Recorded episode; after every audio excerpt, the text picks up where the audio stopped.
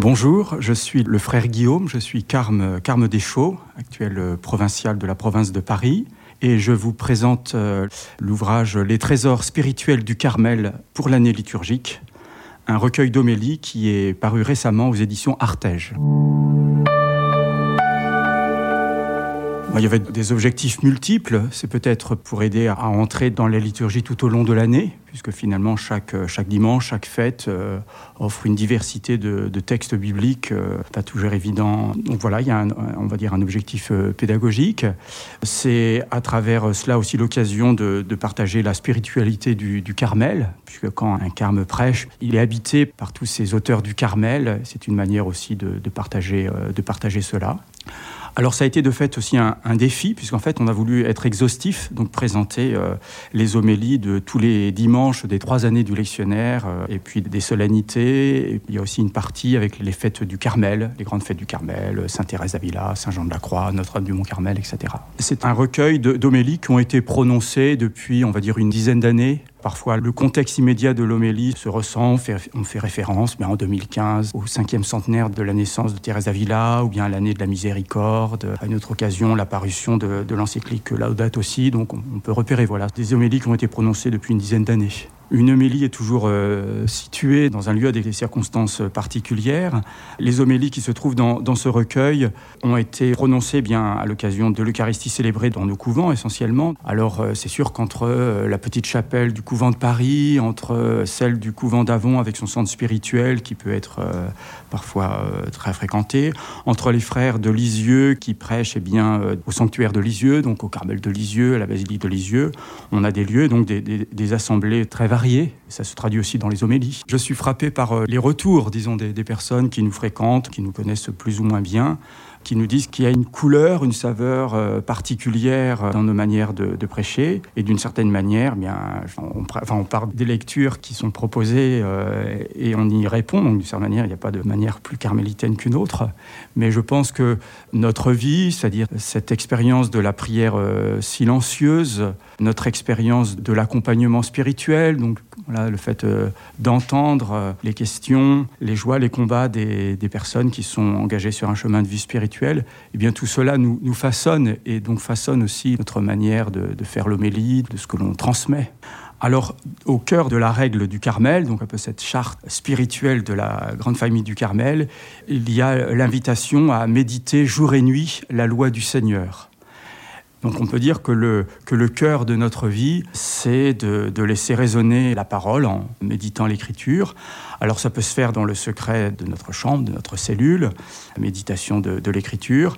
Ça se fait à la suite de Thérèse d'Avila dans l'expérience de ce qu'on appelle euh, l'oraison. Donc c'est ce temps de, prière silencieuse que la communauté vit, vit ensemble deux heures, euh, une heure le matin, une heure le soir, voilà, de ce temps de, de silence pour laisser résonner l'écriture, la parole de Dieu, donc ça, de fait, ça nous marque profondément. Alors il y a tout le témoignage, l'enseignement des saints du Carmel, hein, les, trois grands docteurs que sont euh, Thérèse d'Avila, Jean de la Croix et la petite Thérèse, Thérèse de Lisieux. Il y a aussi les autres témoins, Sainte Élisabeth de la Trinité, Sainte Thérèse Bénédicte de la Croix, Sainte Edith Stein, le bienheureux Marie-Eugène de l'Enfant Jésus, pour euh, citer un carme. Voilà un peu toutes ces expériences de saints, donc euh, reconnues par l'Église, donc un, enseignement qui est reconnu comme un témoignage authentique de l'Évangile. Eh bien, de fait, ils nous marquent et ils peuvent irriguer nos homélies. Alors, Parfois, il y a des citations euh, explicites de tel ou tel saint, avec parfois même des citations un peu développées de tel ou tel texte, de tel ou tel poème.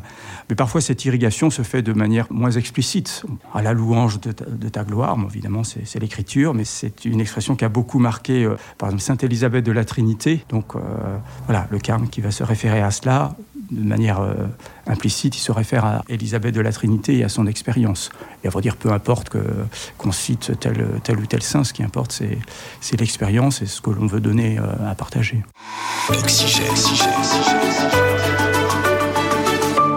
Alors, il y a peut-être des lectures euh, diverses qui sont possibles. Ça peut être eh bien au fil des dimanches, aider sa, méditation personnelle que nous donne le lectionnaire. Ça peut être euh, une sorte de guide de méditation. Un autre guide de lecture, ça serait peut-être de se concentrer sur les fêtes carmélitaines et à travers les homélies qui ont été données à l'occasion euh, spécifique de ces fêtes, eh bien c'est une manière d'entrer dans le témoignage et l'expérience de ces saints. Bien sûr, c'est pas un ouvrage euh, pédagogique au sens où il veut pas présenter de manière synthétique et complète Thérèse d'Avila, Jean de la Croix, Thérèse de Lisieux. Donc ça sera toujours des bribes, des saveurs d'un parfum, sans vouloir dire tout ce que ce parfum euh, comporte. voilà, c'est nécessairement une approche euh, partielle des saints du Carmel, mais ça peut être une, approche intéressante. Je crois que ce qui, est au cœur de la vie du Carmel, la vie du Carme, c'est de, comme disait la petite Thérèse, aimer Jésus et le faire aimer. Donc à travers ces homélies, transparaît toujours, pense, euh, ce désir de Dieu, cette recherche de Dieu, avec tous ces, combats, etc., ces joies, ces combats. Et bien sûr, pour une homélie, c'est bien sûr de vouloir en partager quelque chose. Euh, il y a toujours un public, disons, derrière une homélie, pour partager, pour encourager, pour euh, souligner telle ou telle difficulté, pour insister sur telle ou telle richesse, telle ou telle perle de l'évangile, de la vie spirituelle. L'écriture est pour tous, donc je pense que la littérature spirituelle, elle est adressée à chacun. Le secret de Dieu, de ce que peut faire la parole de Dieu ou un écho à la parole de Dieu dans, dans les cœurs. En soi, il n'y a pas de prérequis pour profiter de cet ouvrage. Disons que la référence de chaque homélie, bah, c'est bien sûr les, les, textes qui étaient dans le lectionnaire ce jour-là. Donc c'est pour ça que chaque homélie est précédée par la référence de ces textes bibliques. Donc je pense qu'une lecture profitable de ces homélies, c'est bien sûr euh, d'aller voir les textes bibliques qui sont mis en référence. Euh, au moins l'évangile, enfin, au moins l'un d'entre eux. Euh, d'ailleurs, qu'est-ce que c'est qu'une bonne homélie? Je pense qu'une bonne homélie, c'est celle qui fait du bien dans les cœurs. Si ça fait du bien dans un seul cœur, on va dire que c'est une bonne homélie, c'est-à-dire que il y a aussi, euh, bah, pour certains, c'est une homélie qui a touché. Et puis, je pense que chaque frère a sa manière de, de faire l'homélie, a ses, peut-être ses objectifs particuliers. Il y a ceux qui écrivent leur homélie et ceux qui ne, qui ne l'écrivent pas. Alors ça, par définition, dans le recueil, il n'y a que les homélies qui ont été écrites, alors écrites avant ou éventuellement euh, retranscrites et donc écrites après.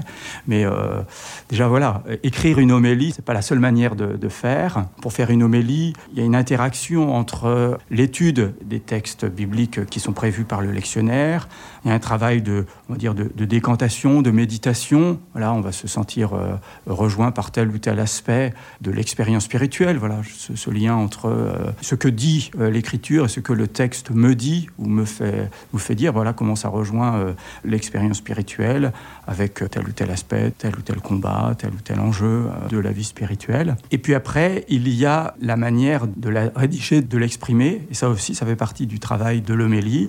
Alors, dans le recueil, il y a vraiment des homélies de ce point de vue-là qui sont aussi très, très variées ceux qui vont soigner plus euh, l'écriture, d'autres qui vont trouver des mots ou des images qui veulent accrocher l'assemblée, parce que ça fait partie aussi de l'homélie, d'autres qui vont faire des références à des événements récents de l'actualité. Il y a aussi cette mise en forme qui fait partie de l'homélie. L'homélie, c'est pas simplement un contenu, c'est aussi des images, des mots, des manières de s'exprimer. Et c'est peut-être plus qu'un habillage. Je pense que la forme de l'homélie fait partie aussi de son contenu, d'une certaine manière. Sont signées, frère Jean-Alexandre, frère Olivier Marie, mais de manière assez anonyme, il n'y a pas de présentation des, auteurs. Et ce sont donc essentiellement des frères de la province. Les trésors spirituels du Carmel pour l'année liturgique aux éditions Artege. Bonne journée à vous tous.